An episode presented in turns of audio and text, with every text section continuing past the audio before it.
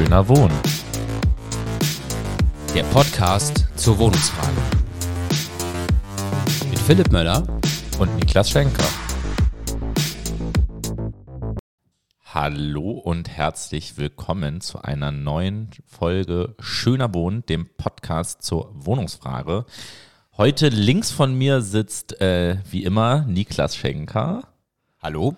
Und mir gegenüber ähm, sitzt ein ganz bekannter Kopf der Berliner stadtpolitischen Szenerie, nämlich, und ich freue mich sehr, Katharin Genburg. Ähm, ihr kennt sie bestimmt alle. Äh, sie ist äh, stadtentwicklungspolitische Sprecherin der Dingsfraktion im Abgeordnetenhaus und ich würde sagen, ein äh, führender Kopf im Kampf um, das, äh, um die historische Mitte und um den Erhalt der Ostmoderne. Und das ist nämlich heute auch unser Thema. Wir wollen äh, über die Refeudalisierung der Innenstadt sprechen. Und ähm, Katharin, du bist ja eigentlich quasi, kann man sagen, der Stachel im Fleisch der SPD. Aus deiner Sicht, ähm, Genau, wir sprechen heute über die Berliner Innenstadt, gucken auch so ein bisschen nach Potsdam, gucken nach Frankfurt, äh, was da so los war. Warum ist es denn aus deiner Sicht eigentlich wichtig, über die Innenstadt in Berlin zu sprechen? Ja, also erstmal schön hier zu sein. Ähm, ich glaube, es ist vor allem deswegen wichtig, weil man diesen Hype der Mitte mal aufkündigen muss und sich die Frage stellen muss, wer verdient eigentlich daran? Und wann hat es eigentlich angefangen, dass die Mitte der Stadt irgendwie der Ort ist, an dem die Bonzen wohnen? Und das ist äh, tatsächlich als historische, also als Stadtforscherin, ähm, historische Urbanistin, die ich bin, ähm, eine relativ wichtige Frage, weil in der Mitte der Stadt haben eigentlich hat immer das Proletariat eigentlich gelebt. Äh, mhm. äh, das waren dann auch die, die als das erste Schloss gebaut werden sollte, auch die Schlossbaustelle unter Wasser gesetzt haben, weil sie keinen Bock drauf hatten auf diese Aufwertung und Verdrängung schon vor, ich glaube, 300 Jahren. Mhm. Und ähm, Insofern ist sozusagen diese Zuschreibung, die Mitte der Stadt ist irgendwie das besondere historische Ding in einem äh, historischen Narrativ einer Preußen-Idee. Äh, das muss man wirklich bekämpfen, weil es äh, wirklich rechtsgerichtet ist und weil es vor allem äh, einer krassen Aufwertung und Verwertung von Stadt dient, woran natürlich immer wieder die gleichen Leute verdienen. Bestimmte Architekturbüros und bestimmte Immobilienunternehmer. Und da habe ich überhaupt keinen Bock drauf. Und dass die SPD da mitmacht, ist einfach nur total schlimm. Mhm. Ja, das gucken wir uns heute auf jeden Fall im äh, Detail an. Äh, da freue ich mich auch schon sehr drauf. Genau, du hast ja schon gesagt quasi, ähm, wie hat das eigentlich angefangen, äh, dass quasi der, die Mitte der Ort ist, wo die Bonzen wohnen. Das finde ich eigentlich eine ganz schöne ähm, ja, treffende Zuschreibung. ähm, wenn man sich in der Berliner Geschichte so ein bisschen äh, das anguckt, dann fällt da ja so ein, ein Ding auf jeden Fall ins Auge, nämlich ähm, die sogenannte, das sogenannte Planwerk Innenstadt. Das ist ja 1996, wir erinnern uns, ne, sozusagen Berlin war geteilt bis 1990. Es gab irgendwie in der, im Osten quasi ja, sozialen Wohnungsbau auch in der Innenstadt. Ähm, Im Westen waren auch einige Teile eben nicht bebaut. Es führte die Mauer durch die Stadt und dann nach der äh, Wiedervereinigung könnte man äh, sagen, ist der Versuch quasi in der, im Städtebau ähm, angefangen, diese Stadt wieder zu vereinen. Mhm. Ich würde eher sagen, es ging wahrscheinlich auch ein Stück weit darum, sozusagen dieses Erbe einer Ostmoderne, eben auch einer Städteplanung der DDR ein Stück weit aus dem Stadtbild zu tilgen. Und dafür war eben das Planwerk Innenstadt ein ganz wichtiges äh, Instrument. Denn damals, du hast schon gesagt, die SPD als führende Kraft dahinter, ja, gab es quasi die Koalition von Hans Stimmern, dem damaligen Senatsbaudirektoren und ähm, dann dem Stadtentwicklungssenator Peter Strieder, die 1996 anfing, ähm, genau mit der Arbeit an diesem Planwerk Innenstadt. Und 1999 wurde es dann eben als Leitbild beschlossen. Und ja, ein zentraler Inhalt dieses Planwerks war eben tatsächlich quasi diese historische Reparzellierung des Raumes. Also man hatte so ein bisschen die Idee, man will das eigentlich, äh, man will die historische Mitte wieder aufbauen, nach Vorbild quasi eines Stadtbilds der, des, der, der preußischen äh, Kaiserzeit, beziehungsweise auch der dann ähm, des, des Beginn des 20. Jahrhunderts, also historische Blockrandbebauung ähm, und auch quasi die Wiederherstellung äh, von äh, städtebaulichen Anlagen wie dem Pariser Platz, dem Potsdamer Platz und dem Leipziger Platz. Und Teil dessen war tatsächlich auch, ähm, und damit beschäftigt sich ja auch Katharin, äh, dieser Hochhausplan, der rund um den Alexanderplatz äh, äh, quasi entstanden ist. Also ähm, genau sozusagen auch irgendwie, dass man versucht hatte, ja, Hochhäuser zu bauen rund um den Alex, auch am, rund um den Breitscheidplatz. Und ein Teil davon ist eben auch der Molkenmarkt, wo wir nachher noch sprechen, worüber wir nachher noch sprechen wollen. Und Teil sozusagen dieses Umbaus der Innenstadt ähm, nach historischem Vorbild war ja auch immer, waren ja auch immer Personenkreise und Netzwerke. Und eine Person, die da auf jeden Fall eine ganz große Rolle spielt, ist äh, Tobias Nöfer. Was kannst du denn uns eigentlich über den erzählen? Na, ich würde vielleicht nochmal äh, den Rundumschlag von ja. dir auch nochmal aufgreifen, weil ich glaube, es ist wichtig, auch diese Zusammenhänge nochmal ähm, zu vertiefen. Also wir reden darüber, dass wir rund um den Alexanderplatz ja die Mitte der äh, Hauptstadt der DDR haben. Äh, das heißt also nach 1990 ähm, war sozusagen dann in dem äh, sich vereinigenden Berlin war, gab es ja eigentlich zwei Mitten, nämlich die City West und die City Ost, sagen wir heute immer. Also äh, der Zoologische Garten war einfach irgendwie total wichtig für Westberlin und der Alexanderplatz für Ostberlin. Und interessanterweise wurde aber vor allem ähm, der äh, große Debattenangriff äh, äh, über die Frage, wie muss eine Mitte aussehen, vor allem äh, in Ostberlin gestartet. Also es wurde darüber diskutiert, dass der Alexanderplatz irgendwie zu leer ist, zu groß und so ein Paradeplatz und irgendwie eher so aussieht wie irgendwie in stalinistischen äh, ähm, ähm, äh, Ländern und äh, sozusagen, das war die Debatte der 90er Jahre. Und dann kam dieser unsägliche Kollhoff-Plan, der also diese Hochhäuser auf den Alexanderplatz pflanzt, den ich im Übrigen wirklich rückabwickeln möchte. Das ist aber ein anderes Thema. Ähm, wir reden darüber, dass die Ostmoderne von äh, richtigen Politikeliten dieser Stadt platt gemacht werden sollte. Mhm. Und äh, was ich tatsächlich, als ich in diese Stadtdebatte vor äh, über zehn Jahren eingetaucht bin, erst gar nicht äh, verstanden habe oder gar nicht, also wirklich nicht geglaubt habe, dass sie das echt ernst meinen, dass sie wirklich diese Ostmoderne ausradieren wollen und dort die historische Parzellierung von vor dem Krieg wieder aufbauen. Weil sie sagen, das ist die einzig wahre Geschichtsepoche, die hier sozusagen äh, stadtbildprägend in ihrer Idee von Stadtbaugeschichte ist. Und da muss man festhalten, dass das zur ersten völlig anachronistische Geschichtspolitik ist, mhm. weil es den Krieg, den Zweiten Weltkrieg, den Faschismus, der von Deutschland ausging und weltweit Schaden verursacht hat, äh, völlig auslöscht mhm. und weil eben diese ganze Frage des Wiederaufbaus in Deutschland ja hochpolitisch war. Man hat damals gesagt, ähm, sowohl äh, die Aufarbeitung, wie kam es überhaupt zum Nationalsozialismus und den ganzen Verbrechen, wer hat eigentlich kollaboriert mit den Nazis und äh, was muss auch städtebaulich daraus äh, für eine neue Idee von Welt- und Städtebau äh, erwachsen. Das soll also von Leuten, äh, die diese, diese Wiederaufbaufantasien propagieren, platt gemacht werden. Und das ist natürlich hochproblematisch.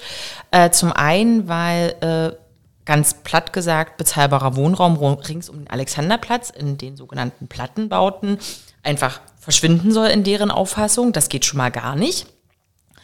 Und äh, zudem eben die Frage äh, steht, wieso die jetzt sagen, das neue Bürgertum muss in der Mitte der Stadt angesiedelt werden. Und äh, die Idee, dort wieder Gründerzeitvillen äh, hinzustellen oder Gründerzeithäuser, äh, die also vor allem eben die Reichen jetzt in die Innenstadt locken sollen, ist auch politisch absolut nicht äh, äh vertretbar.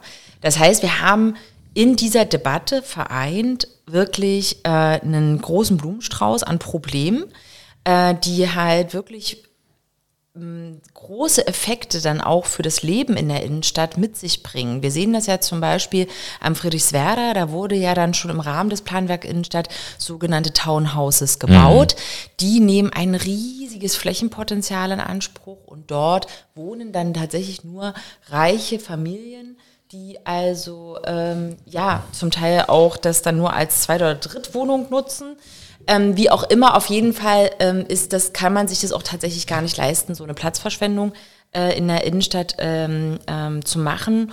Und der letzte Punkt, den ich auch nochmal äh, wirklich da anmerken will. Es wird in der Debatte, und dann kommen wir gerne zu Herrn Nöfer, mm, es wird in der Debatte ja vor allem eine Vielfalt äh, in der Bevölkerungsstruktur angerufen. Ähm, mhm. Auch da muss ich ehrlich sagen, habe ich, als das losging, vor so fünf Jahren, als auch äh, Teile der äh, SPD, diese Debatte darüber, wie die Innenstadt eigentlich gestaltet werden soll und wie wir eine vielfältige Bevölkerungsstruktur dort äh, hinbekommen, erst gar nicht so richtig, ähm, sagen wir mal, verstehen können, in welche Richtung die das debattieren. Und habe dann aber, als es immer mehr um Townhouses ging, verstanden, dass sie wirklich darauf abzielen, vor allem Reiche dort anzusiedeln, weil das ihre Idee von Vielfalt ist. Und auch da will ich ganz klar sagen, das ist nicht nur Klassenkampf von oben, sondern das ist auch tatsächlich total krass, dass sie einfach so tun, als sei die Arbeiterklasse nicht vielfältig. Und Absolut. Das muss man irgendwie als verschiedene Layer in der Debatte mhm. nochmal betonen. Vor allem, ich meine, das Spannende ist, äh, es wird ja nie in der Debatte äh, darum gehen, dass am Kudamm fast keine bezahlbaren Wohnungen mehr sind. Jetzt müssen wir uns darum kümmern, dass da bezahlbare Wohnungen hinkommen. Und dann hat man so eine Form von äh, sozialer Durchmischung oder sowas, von der die SPD immer gerne spricht, sondern es geht immer nur in die andere Richtung. Geht immer nur darum, dass angeblich zu viel bezahlbare Wohnungen irgendwo sind und dass da jetzt mal ähm, äh, äh, ein paar reiche Leute hinkommen müssen, weil das ist für die Armen ja dann irgendwie auch ganz toll und so. Das ist schon, schon eigentlich recht übersichtlich, äh, das politische Programm dahinter. Das ist schon Sozialchauvinismus, kann man sagen. Also ja. du hast ja auch immer gefordert, für den KUDA Milieuschutzgebiete einzurichten. Genau. Ist ja leider auch noch nicht erfolgt. Leider noch nicht. Aber äh, ich finde, wir sollten da in, im Sinne einer gemeinsamen Erzählung dran festhalten. Also die reichen Viertel durch Löchern mit bezahlbaren Wohnungen. Mhm. Absolut. Ich meine, das wäre auch nochmal für eine andere Folge wahrscheinlich, wenn jetzt die ganzen leergefallenen äh, Shoppinghäuser, was wir daraus dann alles Schönes machen. Ähm, aber ansonsten ähm, finde ich das äh, schon mal total spannend, äh, den ganzen Rahmen, ähm, äh, den du aufgemacht hast. Und ähm, ist, glaube ich, aber auch interessant, jetzt nochmal über einzelne Personenkreise tatsächlich ja. zu sprechen. Äh, also ich glaube, Philipp hat ja auch schon ein paar genannt. Äh, wir können über Kolloff sprechen, wir können über Hans Stimmern sprechen, wir können über äh, ganz viele Leute sprechen. Aber ich glaube, in der aktuellen Debatte ähm, stechen ja zwei schon raus. Das ist einmal Senatsbaudirektorin Petra Kahlfeld und das ist Tobias Nöfer vom ähm, AIV Architektur- und Ingenieurverein. Und du hast dich mit beiden ich glaube, du wirst mit beiden keinen Best Friends mehr unbedingt. Also, nee, genau. Wir sind auf jeden Fall Worst Friends. Genau, das äh, hätte ich jetzt auch so gesagt. Hätte es nicht besser ausdrücken können. Ähm, aber erzähl uns doch mal ein bisschen was über die. Äh, was spielen die für eine Rolle und was ist deren politische Agenda. Mhm. Also ich äh, würde auf jeden Fall für tiefgründige äh, Literaturrecherchen auf jeden Fall das aktuelle Mieterecho empfehlen, weil da kann man die ganzen ähm, äh, Leute auch nochmal nachlesen und deren äh, Netzwerke und Clubs, äh, wie die zusammenhängen, aber zu, ähm, dieser, zu diesem Zusammenhang sozusagen der rechten SPD und dem Baufilz in Berlin, da äh, sollten wir uns die Zeit nehmen. Also, Tobias Nöfer äh, ist ähm, sozusagen bei mir ähm, in Erscheinung getreten. Ähm, also ich habe den ab und zu wahrgenommen, der ist immer überall rumgelaufen und hat irgendwie als Architekt irgendwelche Dinge erzählt. Ähm, aber richtig ernst genommen habe ich ihn, als er von der SPD benannt wurde für die Koalitionsverhandlungen 2021. Und das muss man sich ja mal auf der Zunge zergehen lassen, dass die SPD also in ihrer Verhandlungsgruppe jemanden wie Nöfer benennt, der halt ähm, ja, Chef des Architekten- und Ingenieursvereins zu Berlin ist und der ähm, ein sehr, sehr gut laufendes Architekturbüro hat und äh, man sagt, also auch mehrere Millionen einfach jetzt schon ähm, besitzt äh, durch diese Refeudalisierung der äh, Städtebaudebatte in Berlin hat Tobias Nöfer mutmaßlich eben wahnsinnig viele gute Aufträge bekommen und genau solche ähm, äh, teuren Häuser wie an den Klostergärten äh, hingesetzt. Das kann man sich in der Stadt ganz gut anschauen. Gerade in Charlottenburg, Kreuzberg und Mitte findet man einige dieser äh, Exemplare und äh, die sind eben nicht nur äh, teuer gebaut, sondern eben vor allem teuer verkauft. Und da hat er einfach wahnsinnig viel Geld verdient. Und er hat eben in diesen Koalitionsverhandlungen ähm, besonders dafür geworben, dass es also äh, in, äh, am Molkenmarkt eine Öffnung dieses letzten landeseigenen Grundstücks äh, auch für Genossenschaften gibt und äh, für Dritte und äh, hat auch sehr dafür geworben, dass man eben äh, hier ähm, am Molkenmarkt, aber auch an anderen Teilen der Stadt die sogenannte autogerechte Stadt äh, der Nachkriegszeit zurückbaut und dort eben ähm, äh, für so eine gründerzeitliche Bebauung wieder neu programmiert. Ja.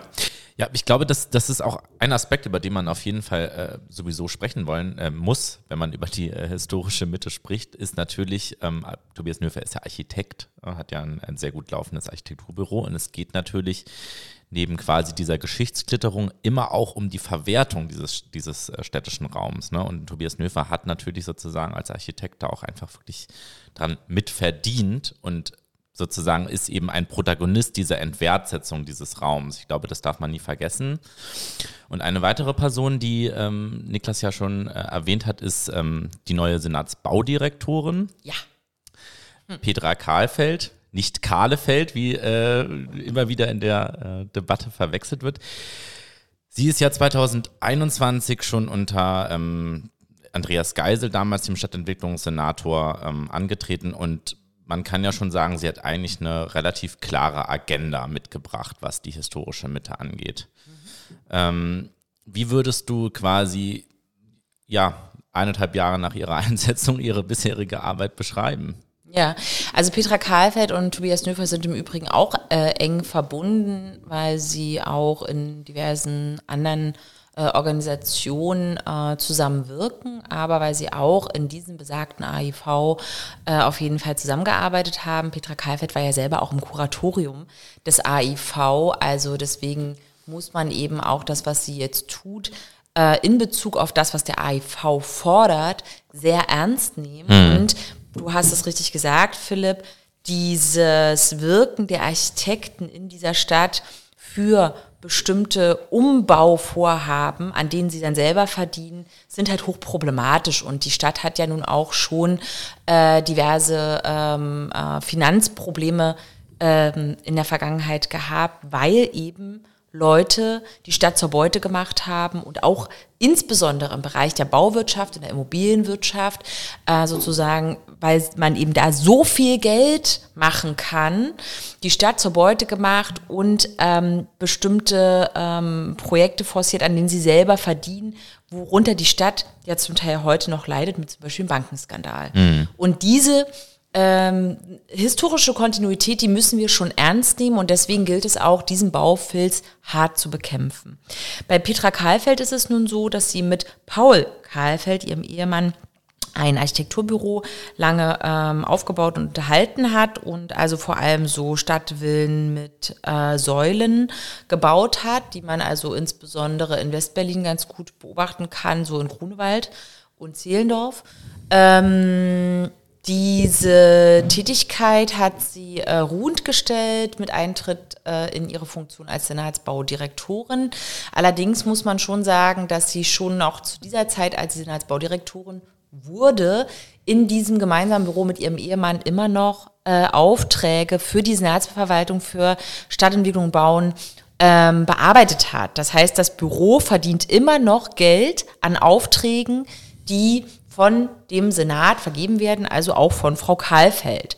Ähm, es ist, glaube ich, bis heute nicht klar, ob die Gütertrennung stattgefunden hat. Ähm, der Tagesspiegel hatte dazu mal recherchiert und ich weiß nicht, was der letzte Stand ist, aber man muss schon sagen, da sind viele Fragen offen geblieben und Petra Kahlfeld hat ein ganz klares Programm. Die sagt, äh, wir müssen äh, diese alte Mitte wieder auferstehen lassen und müssen also äh, einen historischen Wiederaufbau betreiben mit diesen Gründerzeitarchitekturen in der Stadt Mitte. Sie ist äh, sehr klar immer gewesen, dass äh, ihr diese ganze Ostmoderne überhaupt nicht passt und äh, deswegen äh, betreibt sie das auch jetzt mit aller Klarheit und hat insbesondere in der Mitte der Stadt jetzt auch nahtlos an das alte Planwerk Innenstadt von Stimmern wieder angeknüpft und äh, jetzt wirklich das gesamte Instrumenten, den gesamten Instrumentenkasten der Planung äh, ausgeschöpft mit einem Masterplan für die historische Mitte, mit einem integrierten Stadtentwicklungskonzept für die Mitte, mit Gestaltungssatzung, Gestaltungsverordnungen, Gestaltungsbeiräten. Aber wir sind trotzdem schlauer, weil wir wissen, dass sie als Akteurin in ihrem Netzwerk mit anderen Rekonstruktionsfans auch in anderen Städten schon ihr Unwesen getrieben hat und deswegen können wir sehr klar jetzt schon sagen, dass das Ziel, was sie betreibt, ähm, das eigentlich dasselbe ist wie in Potsdam, Dresden, Frankfurt. Also historische Attrappen wieder aufbauen, mit denen ihre Freunde viel Geld verdienen, zu Lasten der Allgemeinheit, wodurch die Mieten dann wieder steigen im Umfeld, sozialer Wohnraum verloren geht und am Ende vor allem Touris durch diese neuen Stadtviertel laufen sollen und davon träumen sollen, dass der Kaiser demnächst auch wieder aufersteht. Mhm. Stichwort historische Attrappen. Ich glaube, wir sollten jetzt mal über, äh, über ein paar äh, äh konkrete Fallbeispiele nochmal sprechen, wenn wir äh, uns diesem, äh, diesem Thema widmen. Und da äh, fällt vielleicht als erstes das Humboldt-Forum, das sozusagen neue, in Anführungsstrichen, Berliner Stadtschloss ein.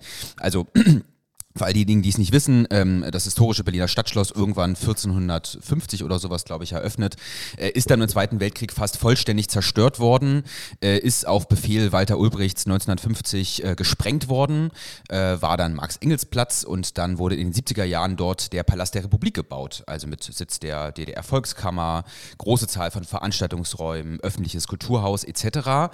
Ähm, dann kam die Wende, Wiedervereinigung und dann wurde das Gebäude schon 1990 ähm, wegen Asbest äh, geschlossen. Mm, Ende der 90er bis Anfang der 2000er Jahre wurden die Asbeststeinbauten entfernt.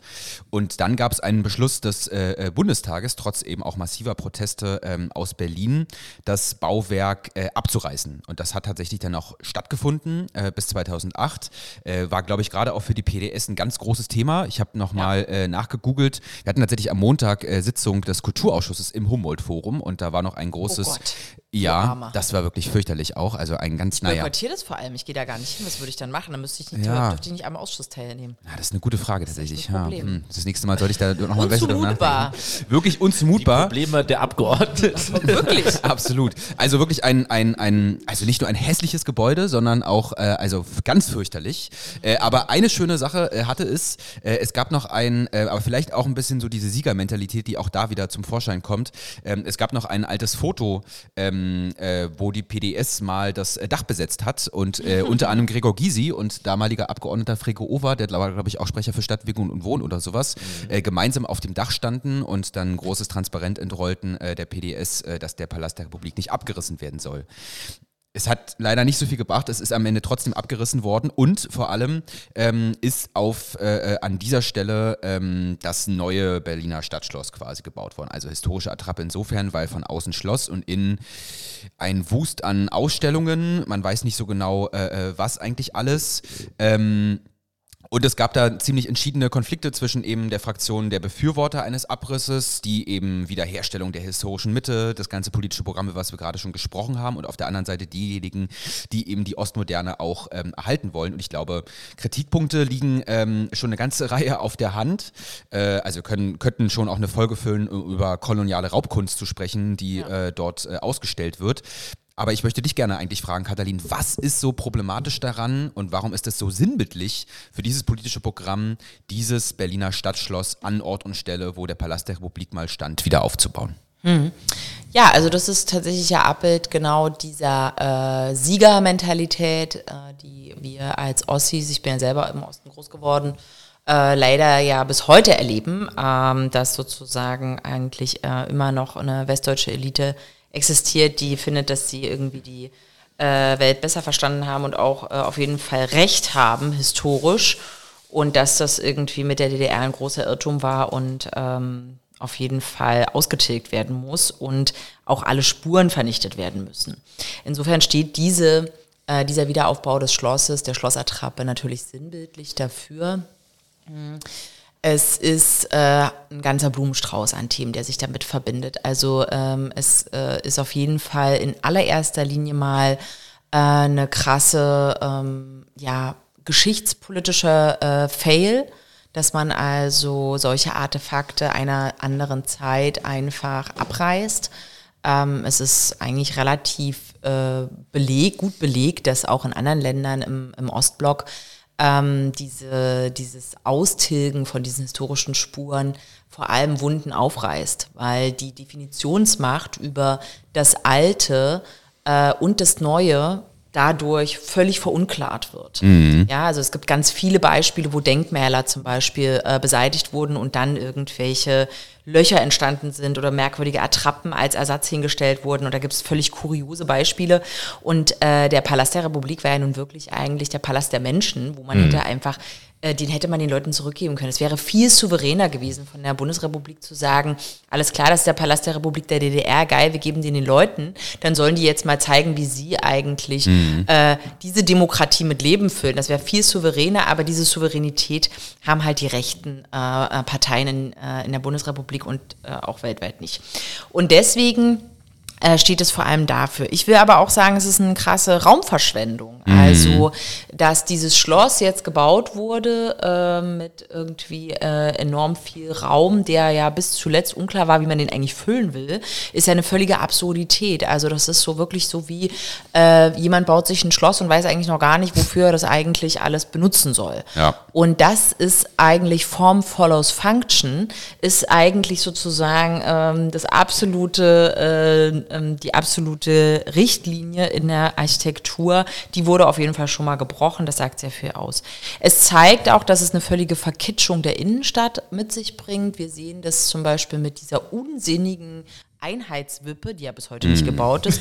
Ich habe große Hoffnung, dass sie niemals gebaut wird. Ja. Ähm, da müssen wir auf die steigenden Baukosten hoffen. Da können wir auf jeden Fall auf einige mhm. Dinge hoffen, die da äh, nochmal schief gehen können. Aber auch da ne, die Frage, wie irgendwie hat sich da so ein verkitschtes äh, Einheitsdenkmal überlegt und dann äh, wird jahrelang darüber spekuliert, sag mal, ist das nicht eigentlich in der Botschaft doch völlig daneben? Mm. Und diese Verkitschung, äh, anstatt eine reale Geschichtspolitik, eine, eine ehrliche Aufarbeitung zu machen, in beide Richtungen, ja, äh, auch die Bundesrepublik hat wirklich äh, genug aufzuarbeiten.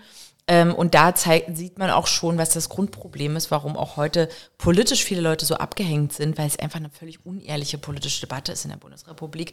Mindestens seit 1990, ich würde sagen auch schon davor. Und äh, deswegen bringt das Schloss ganz viele Probleme. Aber wenn wir jetzt über das Planwerk Innenstadt reden, dann muss man einfach sagen, an das Schloss angeschlossen sind sozusagen die Idee von wirklich einer völlig anderen Idee von Innenstadt, also äh, bisschen so das, was Max Weber irgendwie vor Urzeiten mal beschlossen hat, Stadt ist Markt. Ähm, also als ob es irgendwie äh, nicht mehr gäbe als irgendwie so einen, so einen alten historischen Markt. Dann gibt es einen Anger und ein Schloss und ringsrum wohnt das Bürgertum. Völlig absurd, ja. äh, überhaupt nicht zeitgemäß und äh, vor dem Hintergrund, dass jetzt also diejenigen, die dort überhaupt finanziell in der Lage sind, so eine Wohnung zu erwerben, vor allem der internationale Jetset sind, mhm. die dann eben wiederum überhaupt gar kein Leben in diese Innenstadtviertel mhm. bringen, wodurch zusätzlich nicht nur Leute obdachlos und wohnungslos werden und vertrieben werden aus der Innenstadt, sondern zusätzlich noch Leute hinkommen, die überhaupt kein sozusagen Alltagsrelevanz dort reinbringen mhm. und tote Viertel entstehen. Das ist einfach völlig dysfunktional und dadurch wird Stadtraum zerstört. Und das muss man ganz klar sagen, auch mit diesem völlig irrsinnigen angeschlossenen Regierungsviertel, das geht ja immer weiter. Man hätte auch niemals diesen äh, Umzug vom Regierungssitz von Bonn nach Berlin, das hätte man auch einfach nicht machen dürfen.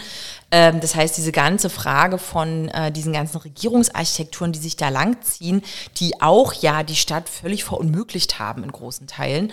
Und da merkt man einfach, und das wäre für mich jetzt auch nochmal ein wichtiger Punkt, den ich machen will dass äh, diese krasse Zuspitzung in den letzten 30 Jahren äh, auch benannt werden kann als wirklich eine Metropolisierung der mhm. Stadt. Berlin sollte zur Metropole umgebaut werden und ein wirklich absolut kapitalistisches Stadtnarrativ darüber gesetzt werden. Das heißt, weg von einer alltagsfunktionierenden Stadtstruktur hin zu einer Mitte, die einer Metropole entspricht, mit hohen Bodenpreisen, mit wenig Alltagsleben, mit wenig Alltagsstruktur und mit absoluten Kommerz und äh, internationalen Ketten und irgendwie sozusagen allem, was äh, Privatisierung so zu bieten hat. Und das, äh, der Gipfel davon ist ja der Potsdamer Platz. Da kann man das ja sehr gut sehen. Ähm, da äh, gibt's wie gesagt, auf dem alten Mauerstreifen einige unheilige Beispiele für, aber ähm, ich, mir ist sehr wichtig, das darauf nochmal festzunageln. Ja. Das ist wirklich die Umprogrammierung hin zu einer absolut kapitalistischen Stadtentwicklung, Stadtpolitik, die auch völlig entfremdet ist vom Alltagsleben der Menschen. Wir könnten jetzt auch nochmal drüber diskutieren, ob man das Stadtschloss jetzt, ich meine, aus ökologischen Gründen nicht so richtig nachhaltig, aber abreißen sollte, um da was anderes hinzubauen Umbau. oder so. Abriss wollen wir stimmt, ja stimmt, verbieten. stimmt. Äh, Umbau statt Abriss, genau. Okay. Außerdem tut ihnen das viel mehr weh. Aber es Ja. gibt tatsächlich ja eine Abrissparty. Also ich weiß nicht, es gab früher mal irgendwie so eine terminierte äh, Schloss, Schloss äh, Sprengungsparty. Ich weiß gar nicht, ob es diese Gruppe noch gibt. Es gibt auf jeden Fall, ich habe mich heute getroffen mit einer Gruppe, die den Palast wieder aufbauen möchte. Ja. Also äh, das finde ich auch richtig gut und ich unterstütze deren Anliegen auch. Ich werde da vielleicht demnächst auch nochmal eine schriftliche Anfrage an Frau Kahlfeld stellen, äh, wie sie eigentlich dazu steht äh, und die, ob sie sich nicht mal mit denen treffen möchte. Eine hervorragende Idee, würde ich sagen. Ähm, ich finde ganz interessant, wir haben, haben auch schon die aktuelle Ausgabe von Mieter-Echo angesprochen. Äh, da hast du auch einen Artikel geschrieben, Katalin.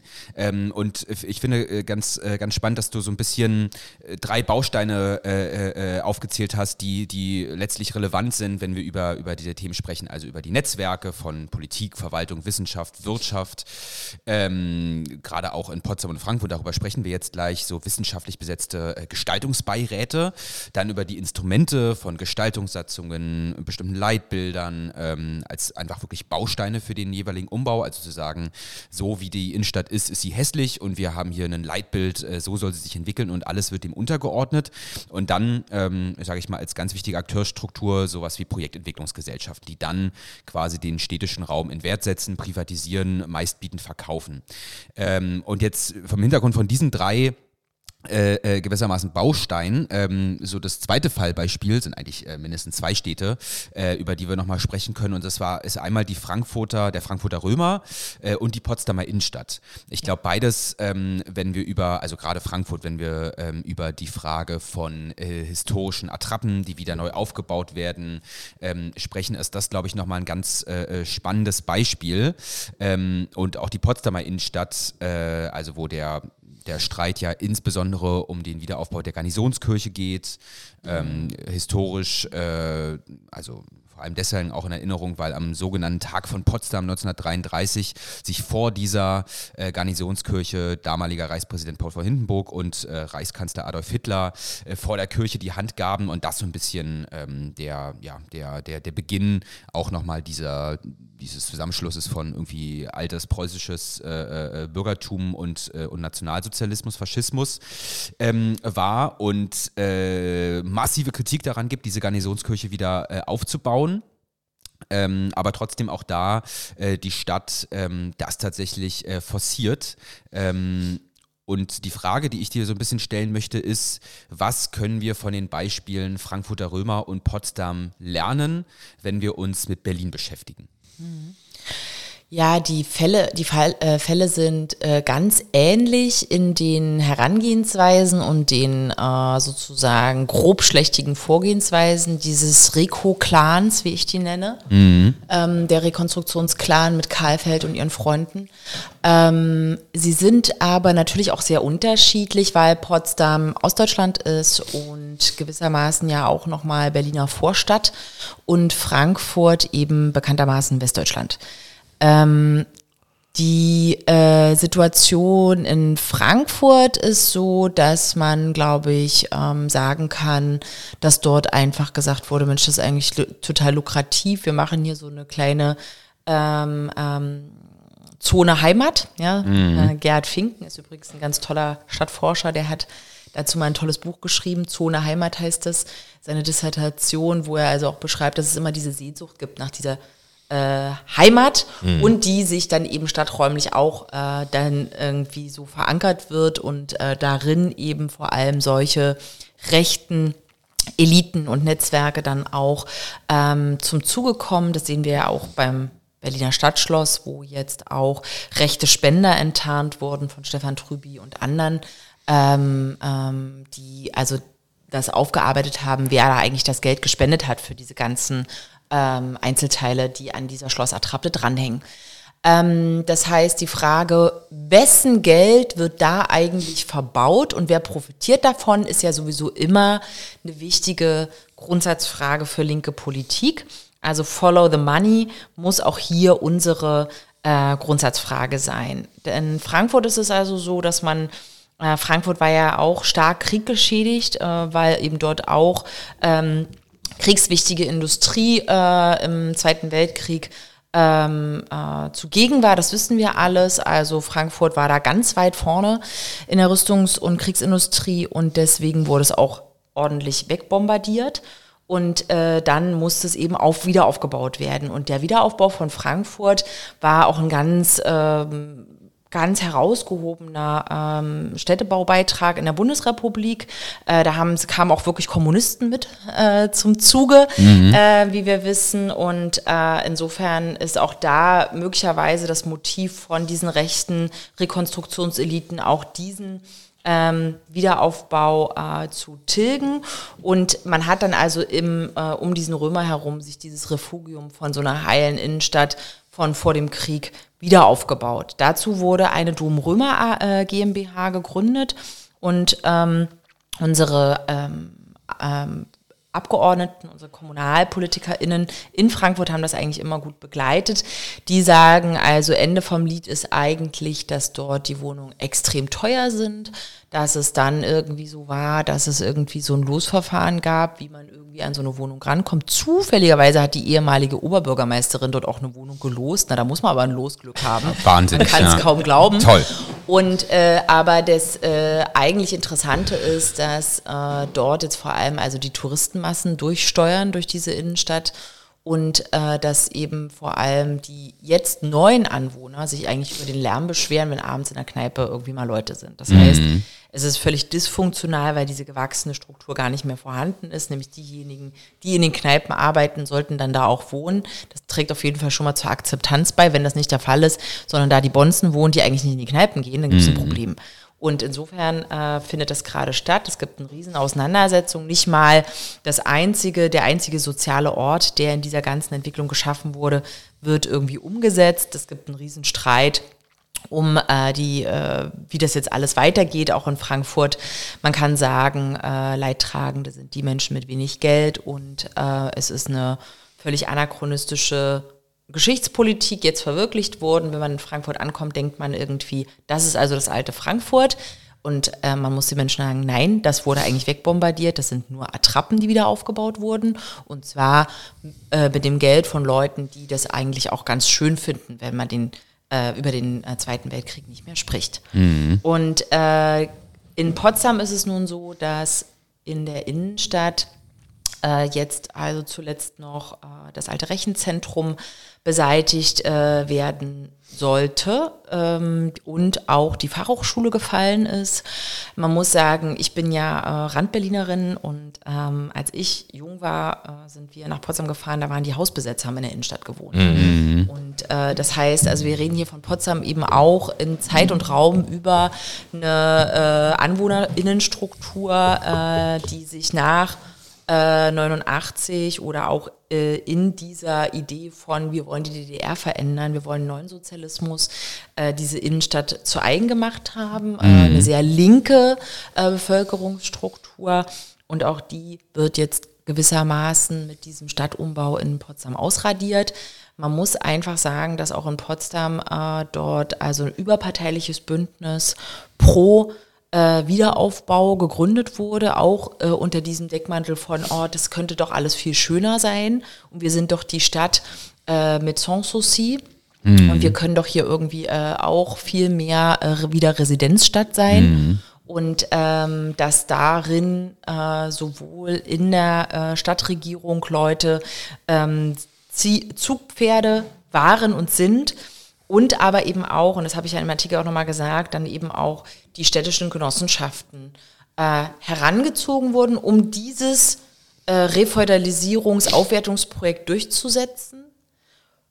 äh, wohlweislich in Kauf genommen wurde, dass die damit finanziell krass überlastet sind und das einfach für sie wirklich ein Problem wird. Ja. Und jetzt die Genossenschaften eben auch äh, insgesamt die äh, Situation haben, dass die Wohnungen, die sie anbieten müssen, viel zu teuer sind.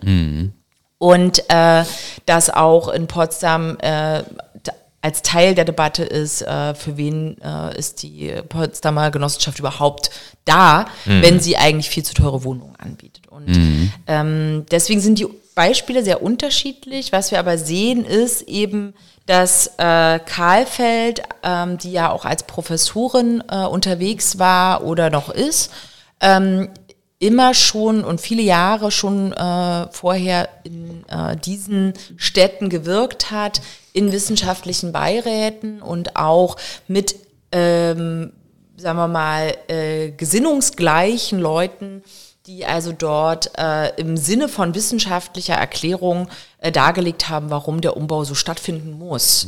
Und äh, das Ganze wäre aber natürlich nicht möglich gewesen, wenn nicht politisch Verantwortliche die Weichen dafür gestellt haben. Also Karlfeld hätte dort nicht äh, erzählen können, man braucht diesen Refeudalisierungsumbau, wenn nicht in der Stadtverwaltung Leute gesagt hätten, wir machen jetzt so eine Gestaltungssatzung, wir wollen die Leitbauten, die sogenannten, wieder aufbauen, damit hier irgendwie diese Innenstadt so wie vor dem Krieg wieder sichtbar wird.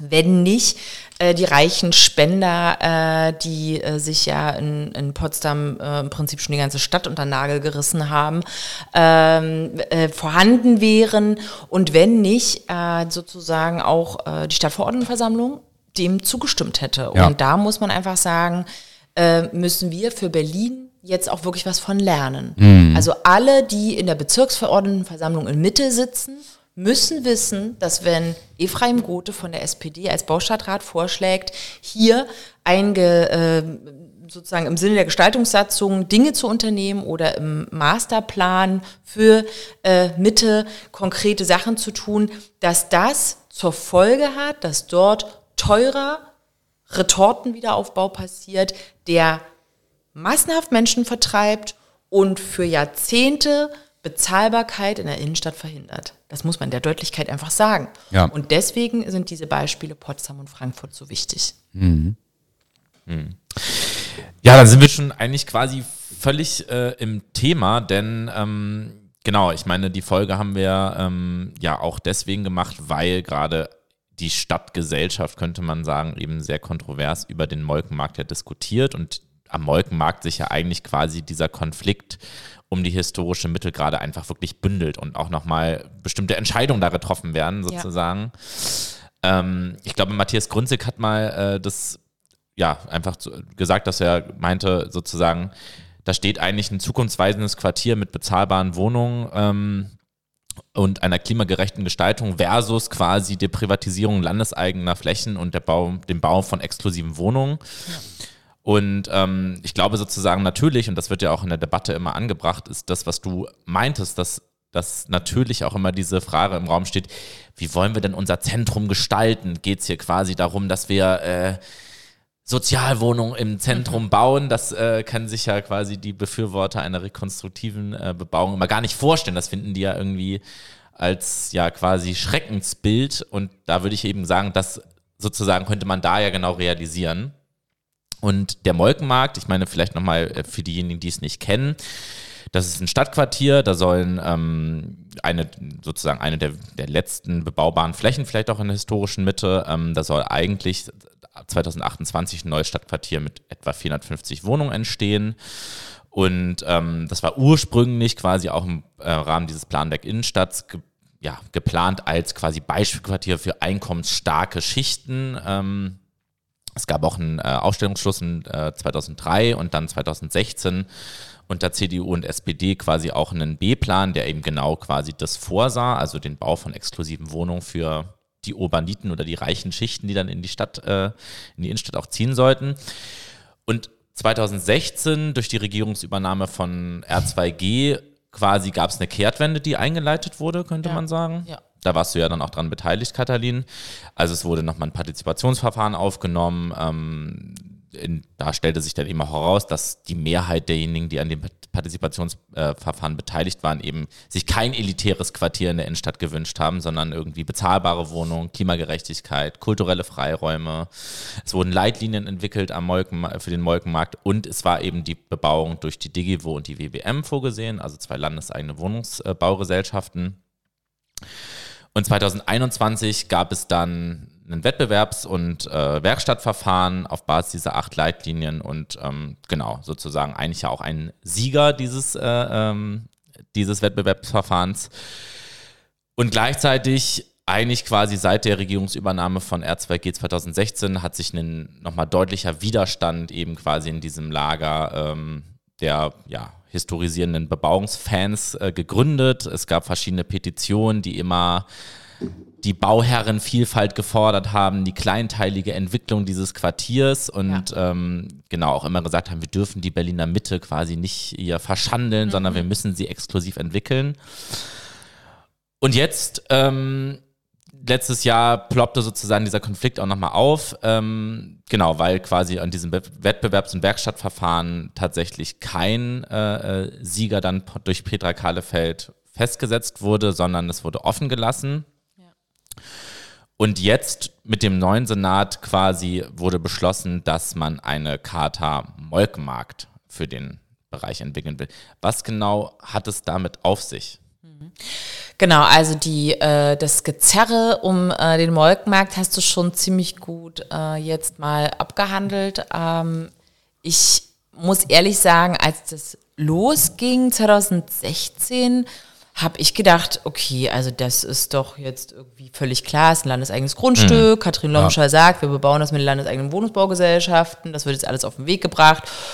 Und dann, äh, so drei Jahre später, fing irgendwie die SPD immer an, in den Koalitionsrunden zu sagen, nee, nee, wir wollen aber nochmal darüber reden und ob wir nicht hier mit dem Molkenmarkt, wir müssen da nochmal drüber reden. Und ich mhm. dachte immer so, was wollen die denn immer über diesen Molkenmarkt reden?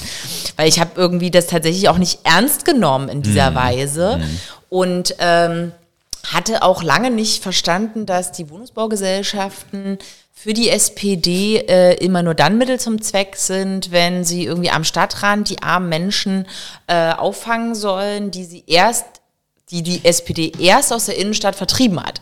Mhm. Also das möchte ich jetzt auch noch mal wirklich hier äh, Ross und Reiter nennen, ja. Also die SPD äh, ist auch deswegen für uns aktuell wirklich kein Koalitionspartner weil sie in der Mitte der Innenstadt äh, wirklich bekanntermaßen, also nachweislich, Menschen mit viel Geld ansiedeln will und ganz klar sagt, dafür müssen Leute gehen.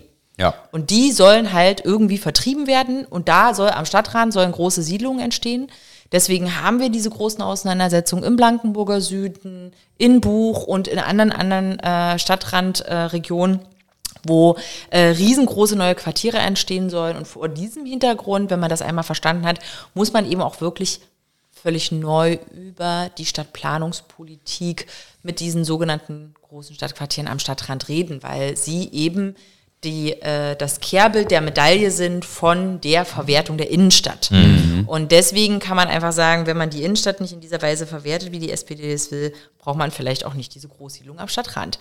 Darüber sollten wir in Zukunft reden, aber bleiben wir jetzt mal beim Molkenmarkt. Der Molkenmarkt ist inzwischen tatsächlich äh, in aller Munde und ähm, es ist eben eine äh, landeseigene Fläche hinter dem Roten Rathaus zwischen Ephraim-Palais und äh, Alter Münze. Und dort ähm, wollen jetzt also Karlfeld und ihre Freunde ähm, lieber äh, Townhouses und Stadtvillen für neue Schichten der Bevölkerung äh, hinbauen, um dort eben eine Aufwertung zu betreiben. Ähm, Sie haben also in den letzten Jahren immer erzählt, ja, die landeseigenen Wohnungsbaugesellschaften, die können überhaupt nicht schön bauen und deswegen dürfen die hier in so einer wichtigen äh, Innenstadt äh, Region nicht bauen. Mhm. Ähm, das ist natürlich völlig irre, weil äh, übrigens kleiner, ähm, kleiner Hinweis am Rande, gebaut wird das, was geplant wird. Und wenn man äh, ordentlich plant und gute Architekturbüros äh, einsetzt, dann kann man auch einfach das bauen. Aber mhm. gut, ich fürchte, darum geht es gar nicht. Mhm. Und deswegen sind wir da auch schon bei des Pudels Kern. Äh, es geht nämlich gar nicht darum, dass die landeseigenen Wohnungsbaugesellschaften das nicht können oder nicht können sollen, sondern es geht darum, dass eben die befreundeten Bauunternehmer von äh, rechten SPD-Eliten dort bauen sollen wollen. Und das ist natürlich besonders deswegen dramatisch, weil äh, die, der Kit äh, von SPD und CDU in dieser äh, unheiligen Regierung, die wir jetzt haben, äh, tatsächlich der Baufels ist. Mhm. Weil Nöfer, über den wir vorhin schon gesprochen haben, war ja 21 in der ähm, Beratungsgruppe der ähm, bei den Koalitionsverhandlungen für die SPD, war aber 23 nach der Wiederholungswahl eingesetzt von der CDU als mhm. Beratungsperson. Mhm. Das heißt, äh, wir haben es hier wirklich mit ziemlich ideologisch elastischen äh, Personen zu tun, die vor allem Geld verdienen wollen. Und das muss man einfach ernst nehmen, weil wenn Leute einfach nur Geld verdienen wollen, dann geht das meistens nicht gut aus. Und so ist das jetzt am Molkenmarkt äh, auch gewesen, dass also Petra Kahlfeld, die äh, dieses Verfahren eigentlich nur hätte zum Abschluss bringen müssen, dieses Wettbewerbsverfahren, keine Scheu hatte, das gegen die Wand zu fahren. Wir reden hier von einem Planungsschaden, der einen Geldwert hat von einer Million Euro, weil das so viel hat das Verfahren gekostet. Wir reden von einem hohen Schaden in der Demokratie, weil über Jahre Menschen beteiligt waren in diesem Beteiligungsverfahren, sich mhm. eingebracht haben, zu den Bürgerwerkstätten gegangen sind, Leitlinien mit erarbeitet haben, nachdem sie arbeiten waren in ihrer Freizeit. Und jetzt also das alles quasi aufgekündigt wird von der SPD. Und das ist insgesamt äh, natürlich ein riesiger Schaden für die Demokratie. Man muss aber auch sagen, es ist auch ein Planungsschaden, weil Berlin als Standort für äh, gute, zukunftsweisende Architektur damit in Gefahr gerät, weil internationale Architekturbüros schon gesagt haben, man kann sich eigentlich in Berlin nicht mehr bewerben. Ja. Und das läuft dann darauf hinaus, dass am Ende nur noch Nöfer und seine Freunde hier in Berlin sich bewerben. Das können wir nicht wollen. Deswegen, liebe Architektinnen und Architekten dieser Welt, bewerbt euch weiter. Lasst uns gemeinsam diesen Kampf hier aufnehmen. Ähm, die Kater Molkenmarkt ist jetzt also der Versuch, das ganze Ding ähm, vom, vom, von den Füßen auf den Kopf zu stellen und äh, den Molkenmarkt jetzt ähm, im Prinzip die Leitlinien, die die Bürger erarbeitet haben, jahrelang aufzukündigen mhm. und in-house eine neue Vision für den Molkenmarkt zu festzulegen. Ähm, wir gehen davon aus, dass die Charta Molkenmarkt äh, jetzt dafür herhalten wird, alles das, was in dem neuen Planungsstab, den also Petra Kahlfeld in ihrer Behörde jetzt auch geschaffen hat, mit sehr hochdotierten Stellen, das wollen wir auch nicht verschweigen, äh, wo jetzt schon Leute drauf sitzen, die sie auch schon aus der privaten Bauwirtschaft kennt, ähm, dass also dieser Planungsstab jetzt im Prinzip äh, durchregieren kann, also äh, mit allen Planungsinstrumenten, die zur Verfügung stehen, einen äh, im, im Rahmen des integrierten Stadtentwicklungskonzeptes eine Gestaltungssatzung auf den Weg bringen, dann einen Gestaltungsbeirat zu benennen. Dort werden mutmaßlich also auch die Rekonstruktionsfans sitzen, mit denen Petra Kahlfeld schon deutschlandweit unterwegs war und den Wiederaufbau betrieben hat. Und dann werden also dort vor allem exekutiv, also ohne die Beteiligung des Parlaments, einfach die Dinge durchgesetzt. Ja, dann werden also auch äh, einfach ähm, Entscheidungen getroffen, ohne dass wir da große Mitsprache haben. Und das ist wirklich dramatisch, weil das ist das letzte große innerstädtische Filetgrundstück, wo wir als Linke fordern, 100% sozialen Wohnungsbau zu äh, erschaffen. Das heißt, dort könnte eine richtig vorbildliche Sozialsiedlung der Moderne entstehen, der Postmoderne. Mhm. Ähm, dort könnte also ein klimaverträgliches Quartier entstehen ähm, mit allen Anforderungen, die wir auch jetzt in Zeiten der Klimakrise und der Mobilitätswende brauchen. Ähm, die Vorschläge davon, dafür liegen ja auf dem Tisch. Das Büro äh, Chibora Klingbeil hat das ja alles vorgeschlagen. Das wurde ja, wie gesagt, von Petra Kahlfeld verhindert. Und insofern äh, müssen wir weiterhin dafür kämpfen, dass dieser innerstädtische Bereich eben nicht für die Bonzen vorgesehen wird, sondern für die 99 Prozent. Mhm. Ich finde es, also um so ein bisschen äh, äh, gegen Ende zu kommen, können wir jetzt, glaube ich, nochmal so ein bisschen diskutieren. Ähm, ich finde es erstmal total spannend und ich finde, du hast es auch total äh, stark nochmal dargestellt. Also diese, ja, ähm, absurde Allianz im Grunde genommen, dass es nicht nur darum geht, um eine Geschichtsklitterung, um anachronistisches äh, Geschichtsbild, was man versucht in, äh, in die Stadt zu setzen und städtebaulich, ähm, sage ich mal, eben umzusetzen, sondern das immer auch verbunden ist mit so einem Aufwertungsprogramm für die Innenstadt. Das finde ich äh, total interessant. Und dem gegenüber eine, äh, sage ich mal, Fraktion äh, von, von sowohl eben Erhalt des äh, baukulturellen Erbes als auch eine Sicherung von Bezahlbarkeit der Innenstadt. Ähm, finde ich aber schon interessant, dass das einfach so, eine, so, so ganz untrennbar verbunden ist ähm, äh, auf beiden Seiten und sich das beides diametral äh, gegenübersteht. Ähm, und ich glaube, so ein bisschen als äh, vielleicht äh, ausblickende, äh, wenn man das so sagen kann, Diskussionsfrage, ähm, wie schaffen wir das, dass das noch stärker ähm, auch bei Menschen ankommt? Ähm, wie verhindern wir, ich sag mal, Preußenkitsch und Privatisierung äh, in der historischen Mitte äh, und überhaupt in Berlin? Was braucht es dafür? Sturm auf den Wolkenmarkt. Sturm auf den Wolkenmarkt, okay. Besetzung des Schloss. Auch Genau. gut, braucht man relativ viele Leute für wahrscheinlich. Ja, und vor allem, wenn man das Schloss nicht betreten will, ist auch wieder schwierig. Also äh, auf jeden Fall ähm, sage ich immer, wir müssen ähm, dafür sorgen, dass die Mitte nicht aufgegeben wird. Also ich habe das selber in den letzten Jahren gemerkt, dass man auch, wenn man darüber nachdenkt, wie wollen wir eigentlich die Wohnungskrise in der Stadt lösen, wo können wir überhaupt noch äh, Wohnungen bauen, dass man sich gedanklich schon fast gar nicht mehr in Mitte bewegt. Und das ist ein Problem. Äh, ich glaube, das geht vielen Menschen so, weil man einfach selber, ich meine, ich kenne Berlin jetzt auch schon seit äh, 20 Jahren als Anwohnerin und man hat das erlebt, dass aus mit, früher haben alle in Mitte gewohnt, dann sind alle aus Mitte weggezogen, dann sind alle nach Friedrichshain gezogen, dann sind alle aus Friedrichshain weggezogen. Und diese Verdrängungswellen haben wir biografisch miterlebt. Deswegen sind wir auch selber äh, schon gedanklich äh, manchmal weit weg davon zu sagen, ja, natürlich wollen wir dafür sorgen, dass an der Friedrichstraße bezahlbare Wohnungen entstehen. Ja, weil das einfach für einen selber schon fast gar nicht mehr so äh, zugänglich wirkt. Das müssen wir machen. Wir müssen diese Klippe überwinden und müssen sagen, wir holen uns Mitte zurück. Wir kämpfen um die Heidestraße, wir kämpfen um das Quartier am Hauptbahnhof, wir kämpfen um jedes Grundstück, was da noch sozusagen unbeplant ist. Wir lassen den Potsdamer Platz nicht hängen.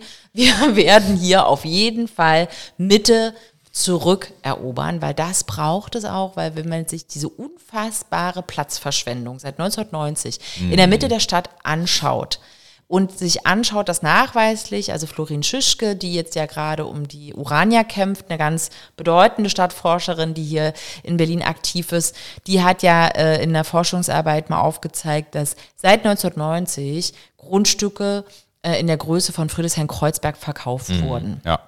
Und wenn man sich überlegt, dass wir jetzt immer darüber reden, ja, wo sollen wir denn noch soziale Wohnungen hinbauen, weil wir haben ja gar keine Grundstücke mehr oder Schulen oder Kindergärten haben wir keine Grundstücke, dann muss man einfach sagen, äh, alles, was seit 1990 kauft, verkauft wurde, muss möglicherweise zurückgeholt werden.